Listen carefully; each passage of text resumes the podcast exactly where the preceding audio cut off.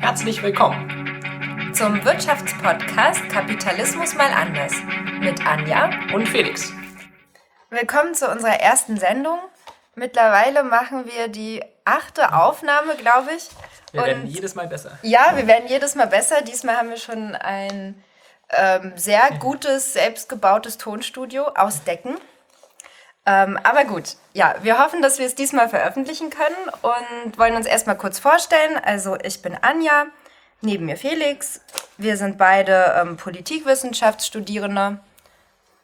Genauer gesagt waren wir das. Wir sind schon fertig, haben unsere Masterarbeit geschrieben, warten jetzt noch auf unser Zeugnis und haben deshalb auch ein bisschen Zeit, diesen Podcast zu machen. Und zwar soll es um Wirtschaftspolitik, Politökonomie gehen. Wir haben uns damit auch während unseres Studiums ähm, mehrere Male beschäftigt, Vorlesungen gehabt, Seminare. Und es ist uns wichtig, gut oder allgemein verständlich erklären zu können, was ist Wirtschaftspolitik und worum geht es dabei eigentlich. Also zum Beispiel Finanzkrise, wie ist die entstanden, warum ist sie, herrscht sie immer noch, was macht die EZB ähm, in Europa, was heißt Zinspolitik, was bedeutet Sparen, welche Auswirkungen hat Sparen auf die Volkswirtschaft. All solche Themen, all solche Sachen wollen wir hier besprechen. Und ja, wenn ihr Interesse, so ein bisschen Interesse an Wirtschaft habt, dann könnt ihr ja einfach immer mal einschalten und euch anhören, was wir so zu sagen haben.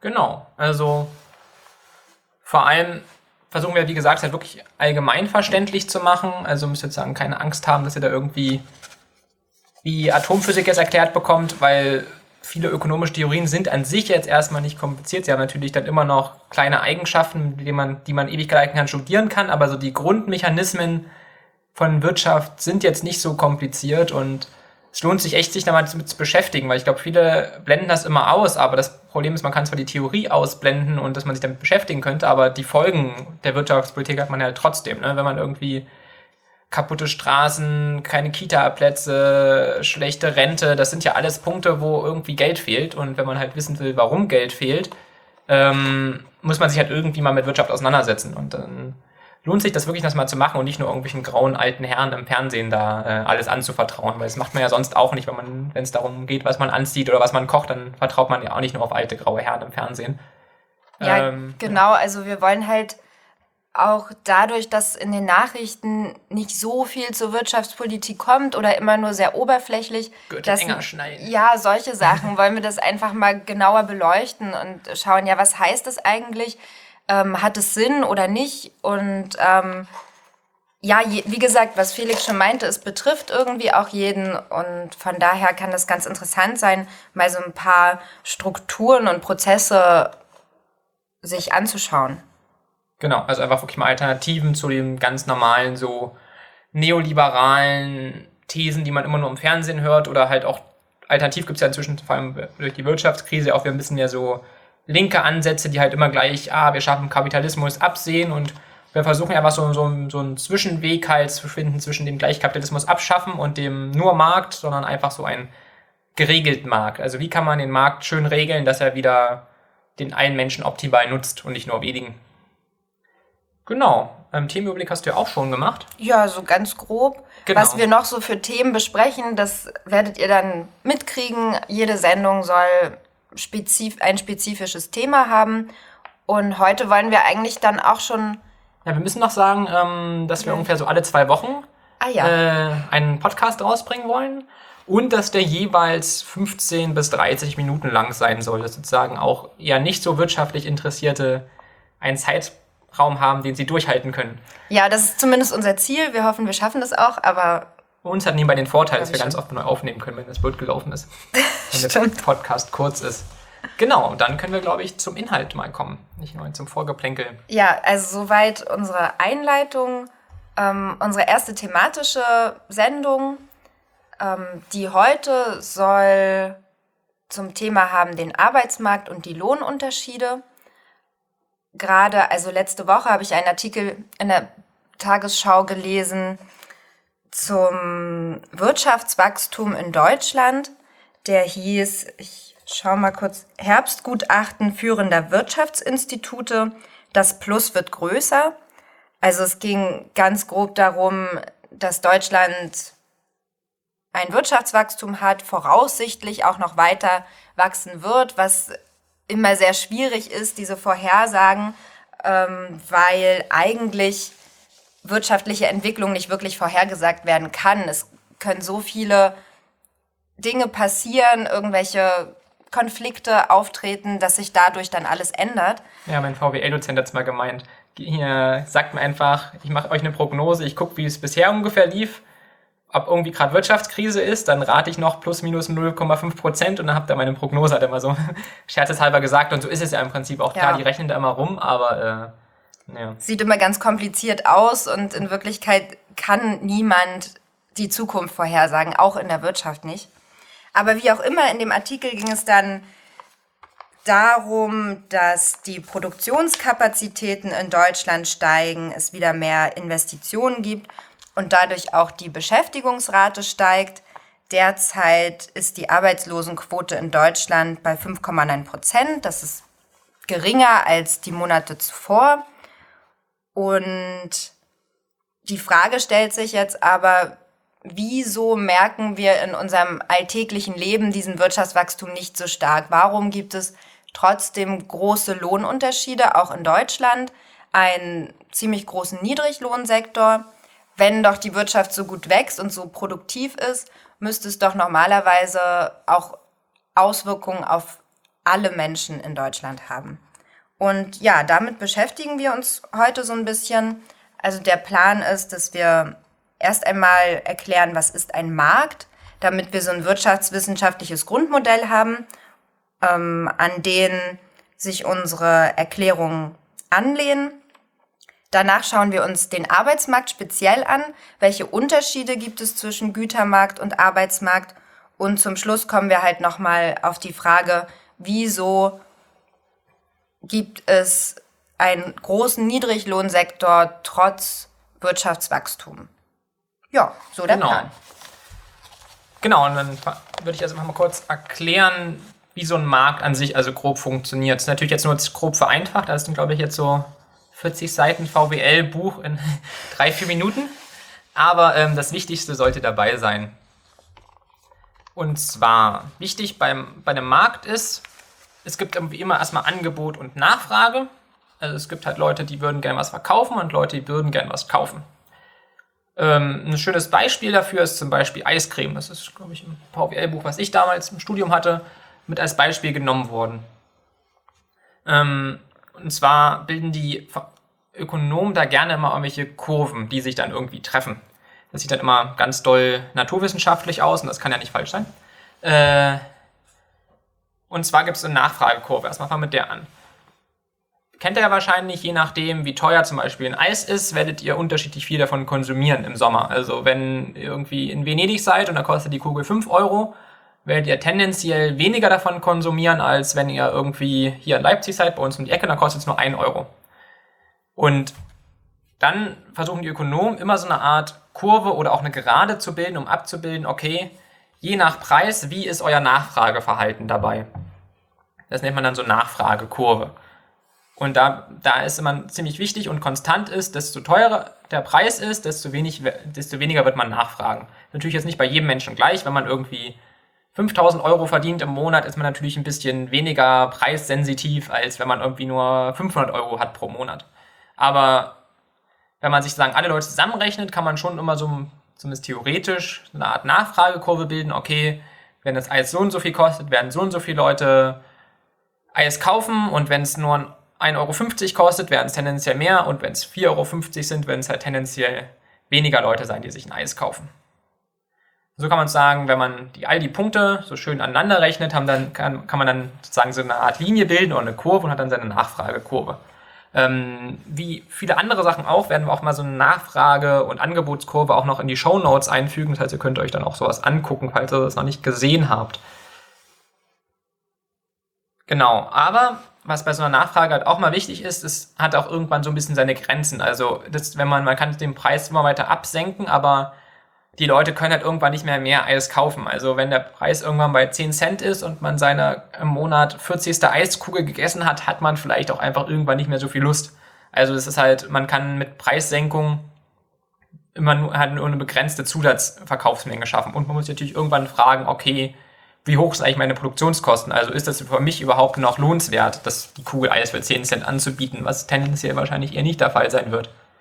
Ähm, was auch mal wichtig ist, dass dann desto niedriger der Preis ist, natürlich für den Anbieter die Motivation sinkt, ähm, Waren anzubieten und tendenziell auch wenig, also auch Anbieter einfach aus dem Markt zurückziehen, während wenn der Preis ganz hoch ist, keine Ahnung, wenn die Kugel Eis halt 5 Euro kostet, werden halt viele Leute viel Eis anbieten, dann wird wahrscheinlich ich auch in die Eisbranche einsteigen, weil sich das einfach dann lohnt. 5 Euro die Kugel, da macht man netten Profit wahrscheinlich.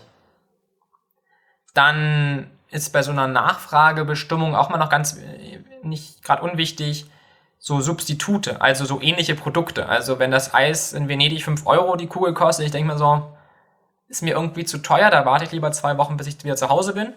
Dann kann man zum Beispiel auch einfach eine kühle, kühle Cola trinken oder fürs Freibad äh, Eintritt zahlen, um sich zu erfrischen.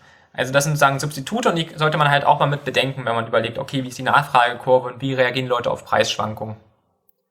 Ähm, was dann auch manchmal noch wichtig ist, ähm, dass manch, bei manchen Produkten oder auch einfach bei manchen Konsumenten die Preisschwankungen auch, auch nur ganz wenig Auswirkungen haben können. Also so, wenn man zum Beispiel Diabetes hat, dann sind einem Preisschwankungen bei Eis dann auch eher egal, weil man zum Beispiel jetzt, wenn der Arzt sagt, okay, du kannst eine Kugel oder zwei Kugel Eis pro Monat essen, dann ist man natürlich da ein bisschen weniger empfindlich als jemand, der, keine Ahnung, gern zwei Kugeln pro Woche essen würde.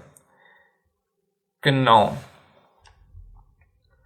Und so haben wir jetzt ein bisschen die Nachfrageseite geklärt und auf der anderen Angebotsseite sagen die Eisdielenverkäufer, die hier sehen es natürlich im Prinzip genau umgedreht wie die Konsumenten. Die freuen sich natürlich, wenn der Preis schön hoch ist und freuen und bieten dann gerne viel an und es gibt auch gerne ganz viele Anbieter.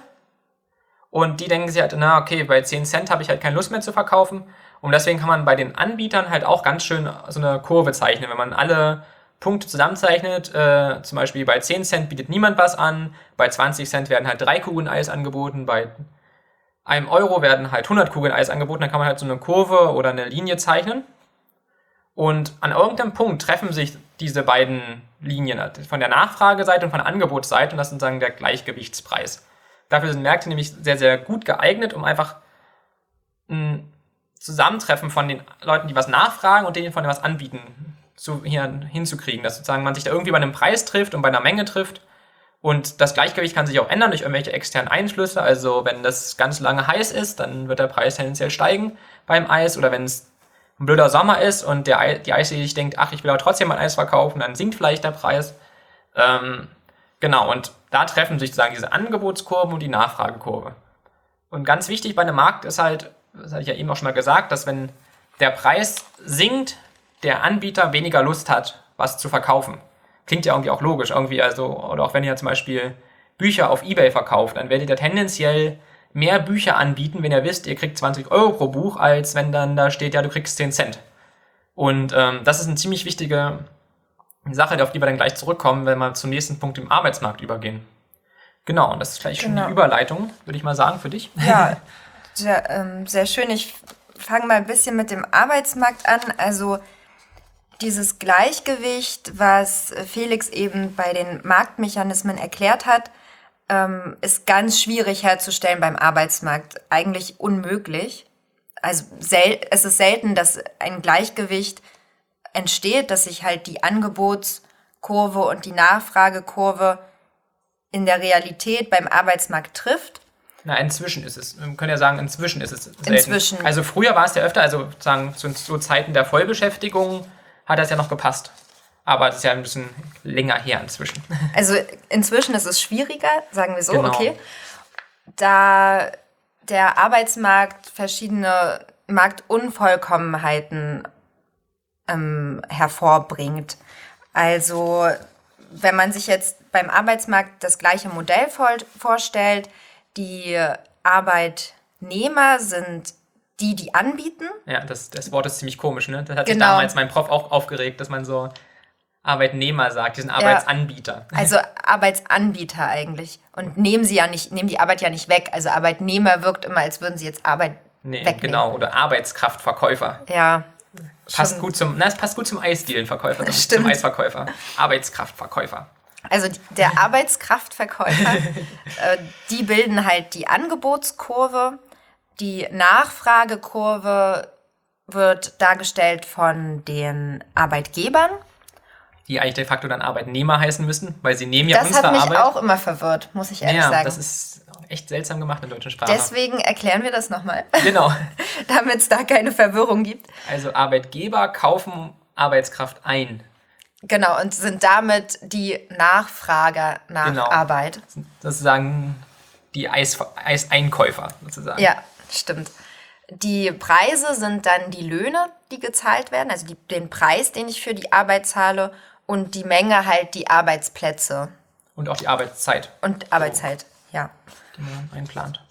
Das einfach nur, damit man das Modell versteht und auch anwenden kann auf den Arbeitsmarkt. Genau, also eure Arbeitskraft ist das Eis, ihr seid die Eisverkäufer und der Arbeit hier, der Arbeitgeber ist sozusagen der Eiskonsument.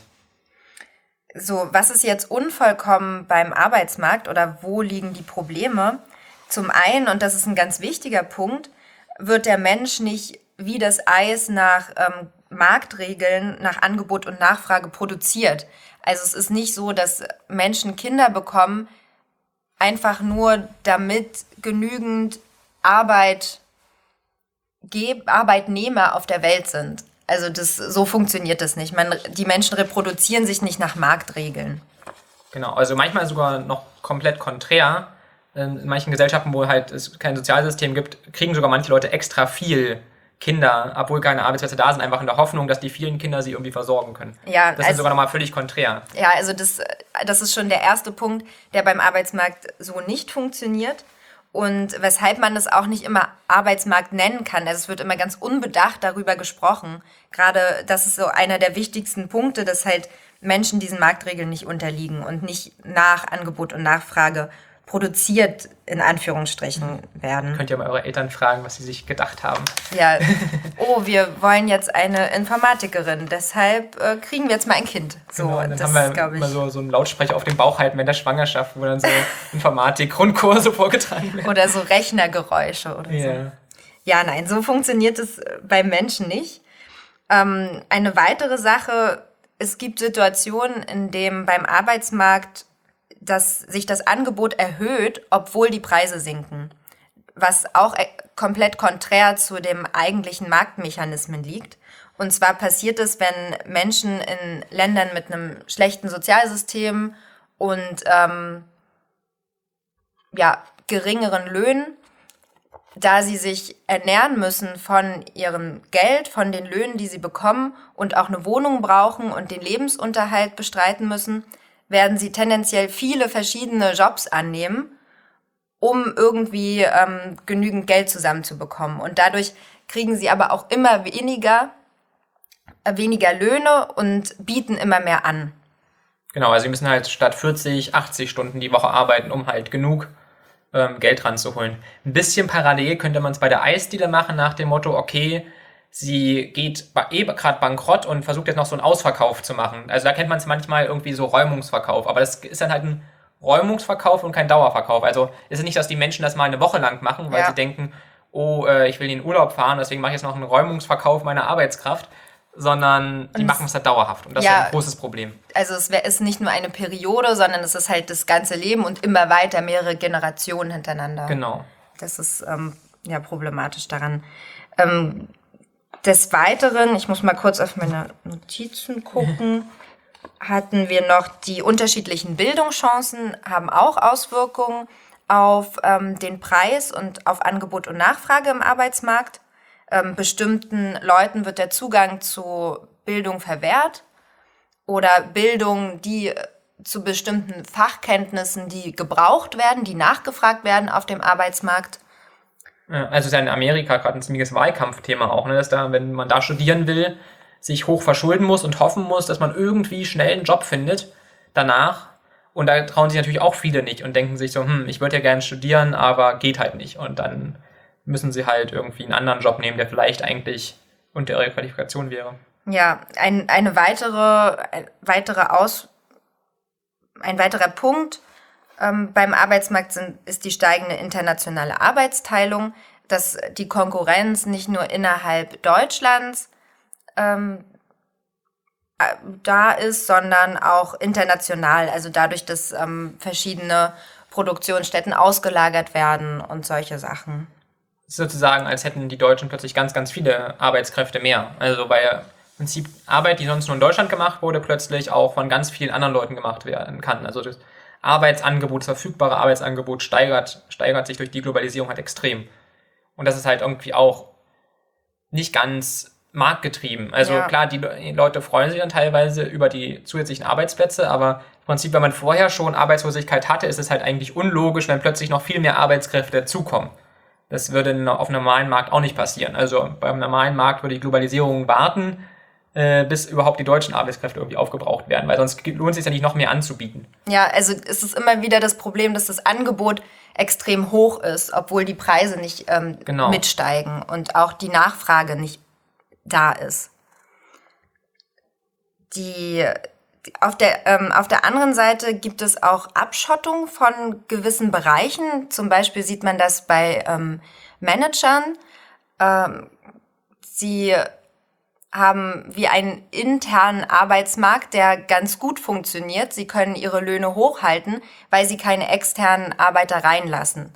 Also sie ähm, halten das Angebot künstlich gering was natürlich für andere wiederum aus dem externen Arbeitsmarkt schwierig ist, weil sie ähm, nicht mit in die, ähm, in die Berufe einsteigen können. Genau, also wenn zum Beispiel jetzt Reinigungskräfte es hinbekommen würden, dass sie auch sie sel sich selber einstellen könnten, also nicht von jemand externes eingestellt werden würden, sondern sie selbst wären für ihre Einstellung verfügbar, dann könnten die halt auch sagen, okay, ich stelle halt nur drei andere Reinigungskräfte ein, die, mit denen ich gern Kaffee trinken gehe oder die ich im Park kennengelernt habe.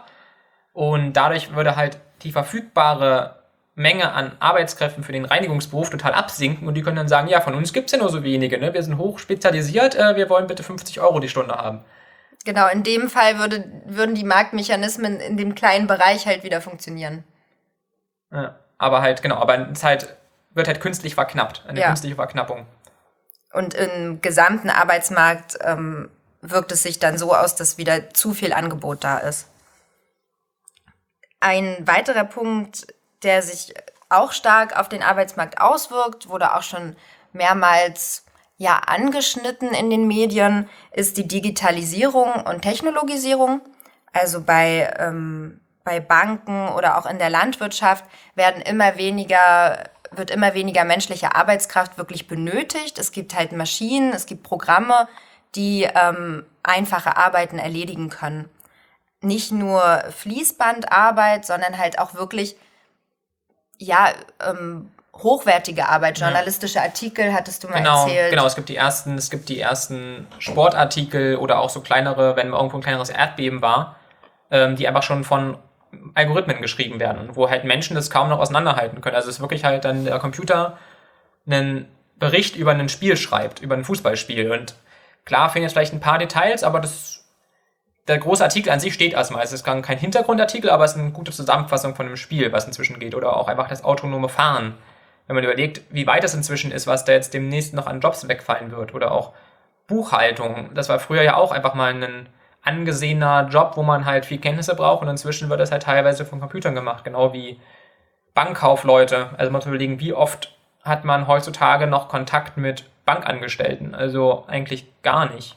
Ja, vieles läuft online und dann auch über Programme oder genau, so. Genau, oder auch einfach die, Vor die Vorstufe vom Geldautomaten. Also erst konnte man nur einzahlen, jetzt kann man auch einzahlen und auszahlen, jetzt kann man auch Überweisungen da machen. Man kann Kredite auch einfach schon Online-Banking nehmen. Es gibt im Prinzip eigentlich für so jüngere Leute ja fast gar keinen Grund mehr, zu einer Bank zu gehen. Und das ist ja sozusagen eher noch so ein Relikt. Und genau. da fallen jetzt auch richtig viele Arbeitsplätze weg, die früher wirklich mal nicht nur Fließbandarbeit waren. Das ist, glaube ich, wirklich so ein ganz schlechter Mythos irgendwie, dass, ah ja, es trifft ja nur die Leute am Band und so. Nee, das trifft vor allem auch Leute im Büro, weil die verdienen mehr und dann lohnt sich es mehr, die zu ersetzen.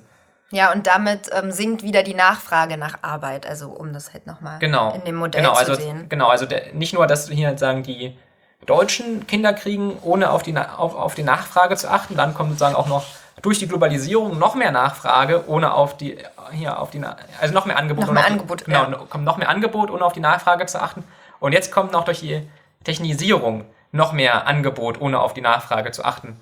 Genau, und da haben wir halt ein riesen Ungleichgewicht in diesem Genau. Modell und ähm, treffen halt nicht den Punkt, nicht den Schnittpunkt von Angebot und Nachfragekurve. Mm, Na gut, naja, man kann ihn trotzdem noch treffen, aber er sinkt halt extrem ab.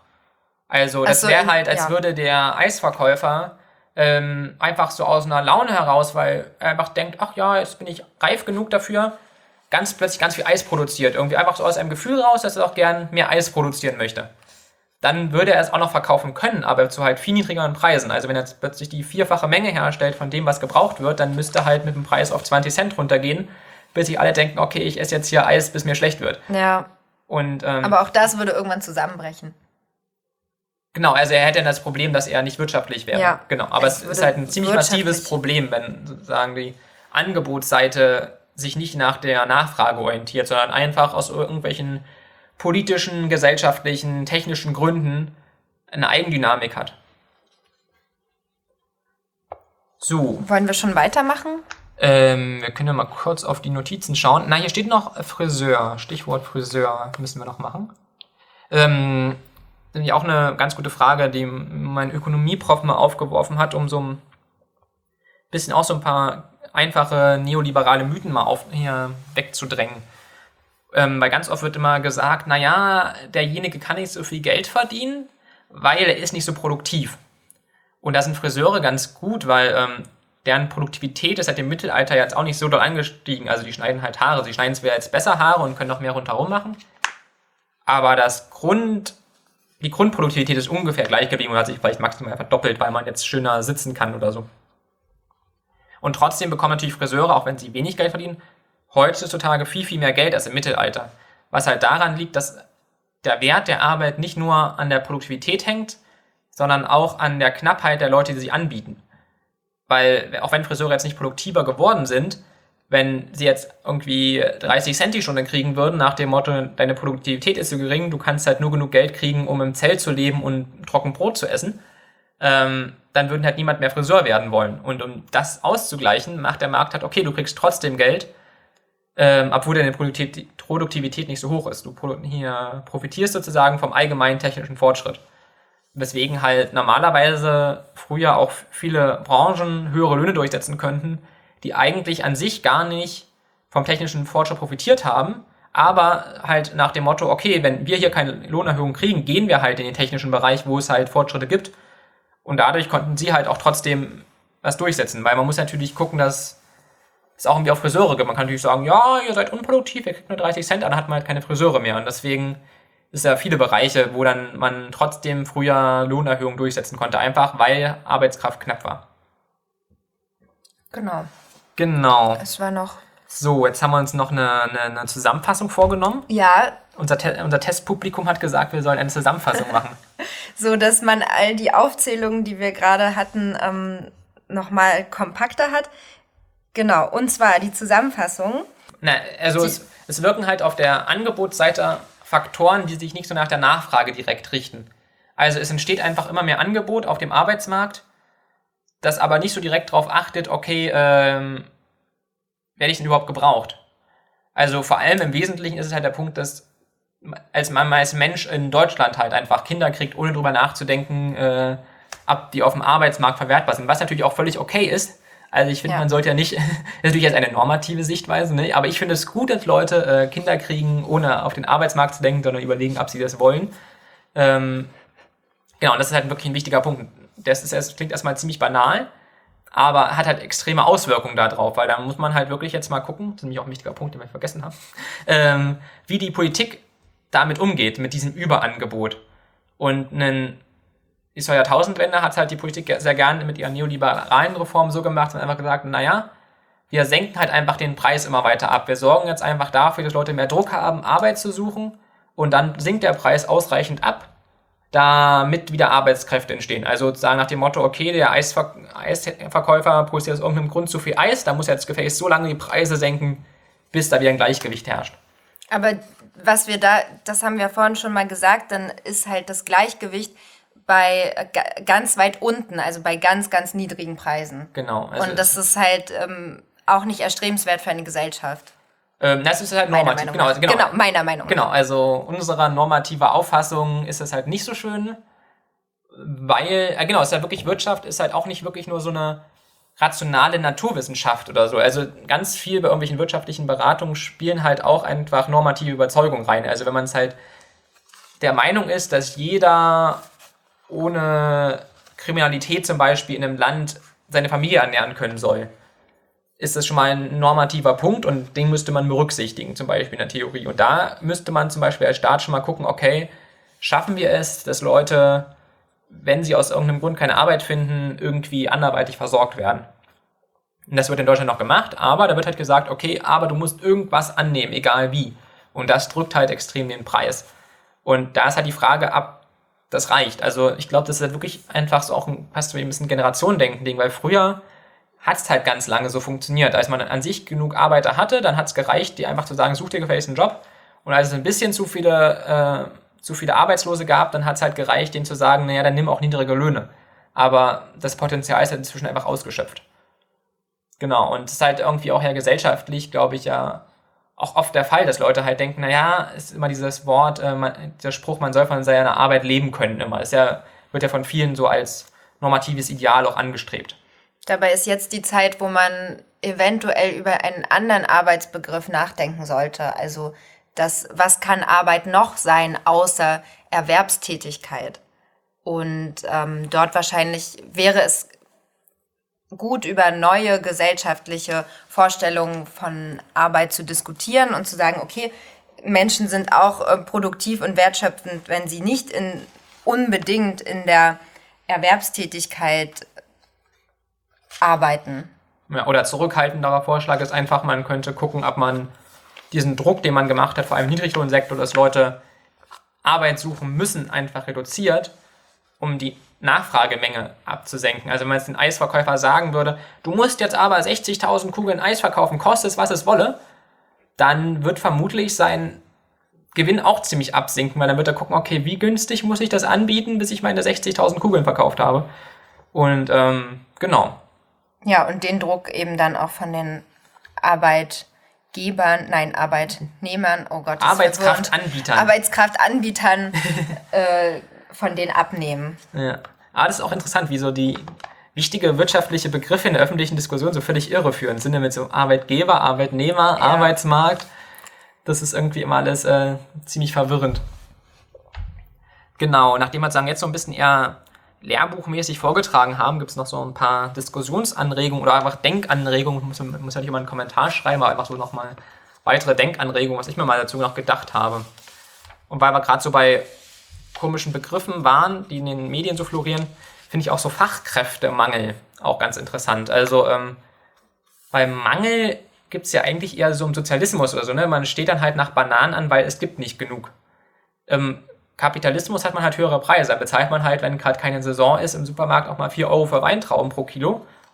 Aber man hat im Prinzip dann einfach höhere Preise. Und die Frage ist, ob das dann ein Mangel ist. Also hat man jetzt außerhalb der Saison einen Weintraubenmangel? Ist halt so die Frage. Also ich glaube, Fachkräftemangel heißt übersetzt einfach nur, die Arbeitskräfte sind Arbeit, hier den, hier den Arbeits, Arbeitskrafteinkäufern, also den sogenannten Arbeitgebern, einfach zu teuer. Weil es gibt sozusagen nicht genug, es gibt einen Mangel an günstigen Fachkräften, ist ja im Prinzip äh, eigentlich konkreter. Ob man dann ja. wirklich so von Fachkräftemangel reden darf oder ob man nicht einfach sagen muss, oh, es ist blöd, dass wir die ganze Zeit an der Bildung gespart haben und jetzt uns extrem viele äh, qualifizierte Arbeitskräfte halt fehlen, die ordentlich Steuern zahlen könnten. Das wäre vielleicht eher, das ist vielleicht eher ein Weitsichtsmangel. Das ist dann ist das Kurzsichtigkeit, wenn man nicht genug in die Weite gucken kann? Ja, ich verwechsel das immer. Ja. Genau, das ist eine politische Kurzsichtigkeit vielleicht eher der passende Begriff dafür. Genau. Ein weiterer Gedanke, ähm, was ja auch immer, wir hatten es auch im Eingangsartikel von der Tagesschau so drin mit dieser Arbeitslosigkeit. Die Arbeitslosigkeit ist gesunken, das ist immer so ein wichtiger Indikator. Aber da sollte man vielleicht auch mal drüber nachdenken, ob das denn wirklich ein Qualitätszeichen ist, Also ähm, ist Wirtschaftspolitik erfolgreich, wenn es wenig Arbeitslose gibt? Weil dann, wenn das halt wirklich so wäre und sozi alles sozial ist, was Arbeit schafft, dann könnte man zum Beispiel einfach Waschmaschinen und Ampeln abschaffen. Weil wenn man das macht, dann braucht man so viel Arbeitskräfte, um halt die ganze Wäsche wieder manuell zu waschen. Auf der Kreuzung braucht man ja immer drei, vier Verkehrspolizisten im Schichtsystem. Ihr habt auf keinen Fall mehr Arbeitslosigkeit. Aber die Frage ist, ob das erstrebenswert ist. Also ist es sinnvoll, einfach nur Arbeitskräfte zu erhalten, die eigentlich auch eine Maschine machen könnte? Das hat Jan ja schon angesprochen, so dieser Arbeitsbegriff. Also muss man aus sich heraus einfach Arbeitsplätze so anbieten, einfach äh, weil man erwartet, dass andere Leute einen Arbeitsplatz haben müssen? Oder sollte man eher gucken, okay, äh, das kann eigentlich auch eine Maschine machen, dann und die Leute eher fragen, okay, was willst du denn machen? Und dann machst du das halt. Ähm, weil eigentlich das, was du eigentlich machen müsstest, in Anführungsstrichen, macht halt gerade die Maschine. Also, weil bis die, die Ampel ist ja auch erst 100 Jahre alt oder so ungefähr, oder? Glaube ich, um, ich um den genau. Dreh, glaube ich. Also je nachdem, wie populär sie ja dann war, also weit verbreitet. Ja. Aber, aber es wird sich mit der Zeit ja noch verstärken. Also es werden genau. ja, was wir eben mit Digitalisierung und Technologisierung schon angesprochen haben, es wird halt immer weniger Arbeit für Menschen geben. Genau, also, oder halt dann zumindest mehr spezialisierte Arbeit. Also ist ja auch so, dass keine, nicht, nicht genug Arbeit da wäre. Also wenn man jetzt irgendwie eine Krankenschwester oder eine, eine ähm, Kindergärtnerin fragt, oh, ist genug Arbeit da, dann sagen die, ja. Aber ähm, ja, das, das hat halt keinen Wert in der Gesellschaft. Ja. Ne? Soziale Arbeit hat halt einfach keinen Wert. Und da müsste man halt gucken, weil das, ob man da nicht einfach ein bisschen umstiftet, guckt, okay, äh, was können wir nicht einfach durch Technik ersetzen? Also ich glaube, das in Politik inzwischen wirklich Wirtschaftspolitik ganz oft daran geht, okay, wir müssen Arbeitsplätze erhalten, weil sonst kommt der böse Tagesschaubericht, dass, was war es letztens, ich glaube, Siemens oder Telekom wieder 1000, ja. 1000 Stellen äh, streichen will. Oh Gott. Commerzbank so, jetzt auch. Genau, Commerzbank auch. Und dann so ist es mal so ein, oh Gott, und dann muss man, muss man eher legen, es ist halt völlig normal. Erstens gehen im Kapitalismus Unternehmen pleite und es entstehen neue, das ist völlig normal. Und dann muss man auch einfach gucken, okay, äh, ist es nicht irgendwie normal? Zum Beispiel, wir haben es ja vorhin gesprochen, Commerzbank, dass die halt Leute abbauen, weil sie haben Verwaltung und Bankenkaufleute, was man halt inzwischen super über Software machen kann. Und dass man nicht darüber nachdenkt, okay, wie fängt man halt diese Folgen der Digitalisierung, Technikisierung ordentlich ab, dass die Leute halt nicht so ist, ein, du bist ein nutzloser Versager und faul, wenn du halt äh, rausfliegst, sondern ja, schade, dass du jetzt den Arbeitsplatz verloren hast, aber äh, wir haben hier die Weiterbildung, wir haben hier die Sicherung für dich. Ja, oder was machst du gerne? Wo können wir äh, dich ja. wieder einsetzen? Weil genau. Arbeit, wie gesagt, gibt es in der Flüchtlingshilfe, gibt es in der Pflege, gibt es ähm, in der Umwelt, also in verschiedensten Bereichen, im Kulturbereich, ja. überall. Nur das wird halt nicht so gewertet. Das ist das Problem. Genau. Ähm, noch, noch eine weitere ähm, Überlegung von mir ist auch noch, dass der Niedriglohnsektor teilweise so günstig ist, also sozusagen die Preise da, also der Lohn, der bezahlt wird, weil die Gesundheitskosten, die entstehen, durch die Gesellschaft getragen werden. Also wenn jetzt zum Beispiel ähm, eine Reinigungskraft einfach ganz, ganz schnell ganz viel putzen muss und deswegen halt nur noch schnell, schnell macht und nicht mehr irgendwie auf eine gesunde Arbeitsweise achtet. Dann muss ja danach irgendwie zum Arzt gehen und wird, ja, muss, braucht vielleicht eine OP, braucht Pillen, fliegt dann beim Arbeitgeber raus, weil sie zu lange krank war, weil sie natürlich nur befristet eingestellt ist. Und dass der Arbeitgeber halt die Vorteile hat, okay, sie hat schnell gearbeitet, aber die Gesellschaft im Nachhinein extreme Kosten hat, um halt ihre Knie- und Rückenprobleme wieder hinzukriegen, oder was weiß ich, inzwischen ist ja auch ganz viele Krankschreibungen sind inzwischen einfach nur psychosomatisch, weil Leute einfach überlastet sind. Und da ist wirklich so ein bisschen die Überlegung, ob nicht vielleicht manche Löhne einfach so günstig sind, weil der Arbeitgeber Leute halt so ausquetscht wie eine Orange und danach die Gesellschaft sie wieder halt die Orange wieder mit Spritzen, mit Orangensaft vollspritzen muss, umständlich, bis sie wieder äh, voll ist und ob das nicht irgendwie ziemlich ineffizient ist. Also, ähm, da habe ich auch mal letztens einen schönen ähm, Deutschlandfunk-Beitrag gehört, den werde ich mal noch mit verlinken. Da ging es halt da um ähm, spanische Zimmermädchen, die das halt beschrieben haben, dass sie da halt einfach kaputt gehen, theoretisch wissen, wie sie richtig arbeiten müssen, damit, damit sie halt nicht äh, gesundheitlich kaputt gehen und es auch nicht wollen. Sie wollen auch nicht gesundheitlich kaputt gehen, aber halt der Markt ihnen sagt, äh, arbeite so schnell wie möglich, sonst hat deine Familie nichts zu essen. Genau, dann schauen wir mal weiter in die Notizen, was wir hier noch brauchen. Ähm, ich glaube. Ich glaube, wir können jetzt nochmal zu unserer Anfangsfrage zurückkommen. Genau, genau. Wir sollen ja immer schön zusammenfassen und dann die Anfangsfrage so ein bisschen beantworten.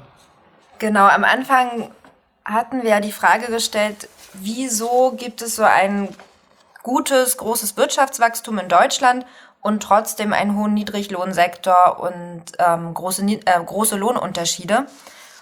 Und ähm, die, das Problem an der Sache ist, dass der Produktivitätswachstum, also dieser finanzielle Überschuss, der entsteht, nicht umverteilt wird in höhere Einkommen. Also es geht nicht in die Löhne, sondern es wird von, ja, es wird von reicheren Leuten angeeignet in Form von Renten. Also sie legen es an im Finanzsektor größtenteils und ähm, zahlen aber nicht mehr Löhne für die Arbeiter.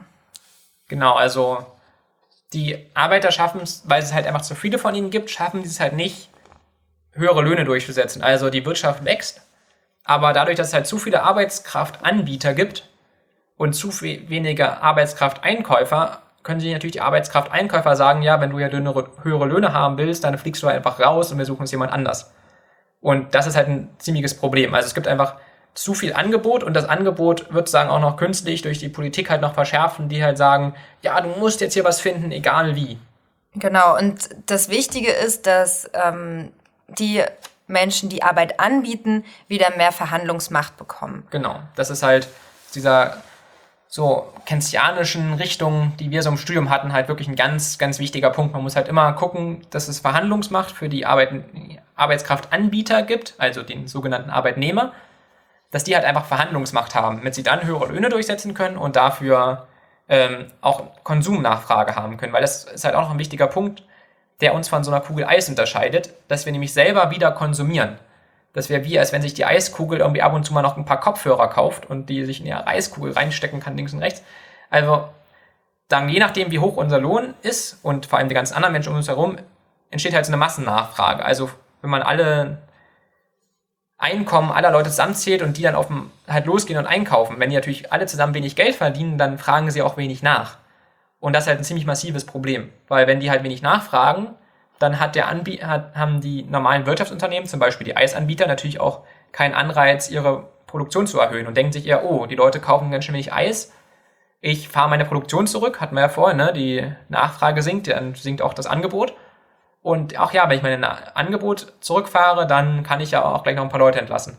Und dann kommt man ganz schnell in so einen Teufelskreis, weil immer alle nur noch sparen und sparen und sparen und sich denken, oh, ich habe ja kein Geld mehr und Arbeitsplätze abbauen. Ja, und dann wird es auch kein Wirtschaftswachstum mehr geben, sondern irgendwann ähm, negativ. Genau, einfach eine Krise. Ja. Und genau, das Gegenstück daher, zum Prinzip zu dieser keynesianischen Sicht, die halt immer total darauf pocht, okay, gibt es auch Konsumenten, die durch ihre Lohn, durch ihre Löhne, die sie bekommen, auch was sich was kaufen können. Das ist Gegenstück halt im Prinzip ein bisschen so die neoliberale Theorie, die im Prinzip ja auch vorher von der ganzen Weile gar nicht so falsch war, weil es halt hier nicht, hier nicht einen Überschuss an Arbeitskräften gab, die einfach sagt, wenn es Arbeitslosigkeit gibt, dann senkt die Löhne. Also im Prinzip, was man halt zur Jahrtausendwende mit, mit der Agenda 2010 gemacht hat. Also ja, wir haben Arbeitslosigkeit das liegt nur daran, dass die Leute halt zu viel Geld haben wollen. Ne? Die sollen halt, auch wenn sie vorher irgendwie mal 3000 Euro verdient haben und jetzt finden sie halt nichts mehr in ihrem Bereich, dann sollen sie halt irgendwie Putzkraft werden. Hauptsache, sie finden wieder einen Job. Und das ist halt ein ziemliches Problem. Also es ist halt aus der neoliberalen Sicht löst es halt und das löst vielleicht auch ein bisschen das Problem, wenn halt nur ein kleiner Überschuss da ist. Weil, da klar, wenn man halt ein bisschen Überschuss hat, dann verteilen die Leute sich wieder besser, wenn der Preis sinkt, wenn aber viel zu viel Überschuss da ist, was halt jetzt schon der Fall ist und mit der Zeit es nur schlimmer wird, ähm, funktioniert halt diese neoliberale Theorie auf, also aus unserer Sicht halt irgendwann einfach nicht mehr. Genau, was haben wir hier noch Schönes auf der Liste? Hm. Ja, das war eigentlich schon der Punkt. Also die Politik sollte eingreifen genau. und halt nachfrageorientierte Programme durchsetzen. Genau. Und dafür sorgen, dass halt ähm, genügend Einkommen, also die Arbeiter genügend Einkommen bekommen, um, ähm, nach, um Produkte nachfragen zu können, damit sich ähm, die Produktivität auch hoch bleibt. Ja. Das ist ja, glaube ich, dann manchmal auch, wenn Keynesianismus in Nachrichten vorkommt, ist immer, ach, das sind die Schuldenmacher. Weil nach dem Motto, ja, äh, Nachfrage generieren geht ja nur über Schulden machen. Aber ähm, Nachfrage generieren kann halt auch sein, dass man den Leuten ermöglicht, sie höhere Löhne durchsetzen. Also genau. wenn man halt die ganze Zeit nur sagt, vor Tarifverhandlungen als wichtiger Politiker, ja, wir müssen den Gürtel enger schnallen, die Chinesen haben viel, viel weniger Lohn, also sonst sind die Arbeitsplätze weg. ist es halt auch so ein Punkt. Also wenn, da muss man halt gucken, als Politik, okay, wie schaffen wir das, dass unsere Bevölkerung einfach höhere Löhne durchsetzen kann? Also Keynesianismus runterzubrechen auf, ja, das sind die, die immer Straßen bauen in der Krise. Klar, das ist auch eine Maßnahme, weil dann halt Arbeitsplätze entstehen, einfach aus, hier, weil halt sagen, die Nachfrage nach Arbeitskräften steigt. Aber man kann natürlich auch einfach die Rahmenbedingungen so schaffen, dass die Leute ähm, vernünftige Löhne durchsetzen können. Da muss man nicht immer als Staat ganz Ja. viel investieren. Und mit ähm, höheren Löhnen können sie ja dann auch wieder mehr Steuern zahlen. Also Genau. im Endeffekt ähm, schließt sich da der Kreis. So. Ja, ich glaube, äh, wir haben die wichtigsten Punkte. Ich kann ja nochmal Ja. durchblättern, aber ich glaube, und wir sind auch schon ein bisschen über unserer Zeit. Ich merke gerade 45 Minuten. Aber wir haben ja am Anfang auch über den Podcast geredet. Das heißt, wir sagen, wir schreiben einfach Sendung 1 plus 2 drüber. Ja. Einleitung und erste thematische Ja. Sendung und damit kommt es von der Zeit wieder hin. Genau. Ja, wir hoffen, es hat euch gefallen und ihr habt ein paar Denkanstöße gefunden bei der ersten Sendung. Gerne könnt ihr auch Sachen kommentieren und uns neue Themenvorschläge geben, wenn ihr wollt. Ja, dann Genau. bis zum nächsten Mal. Genau. Ciao.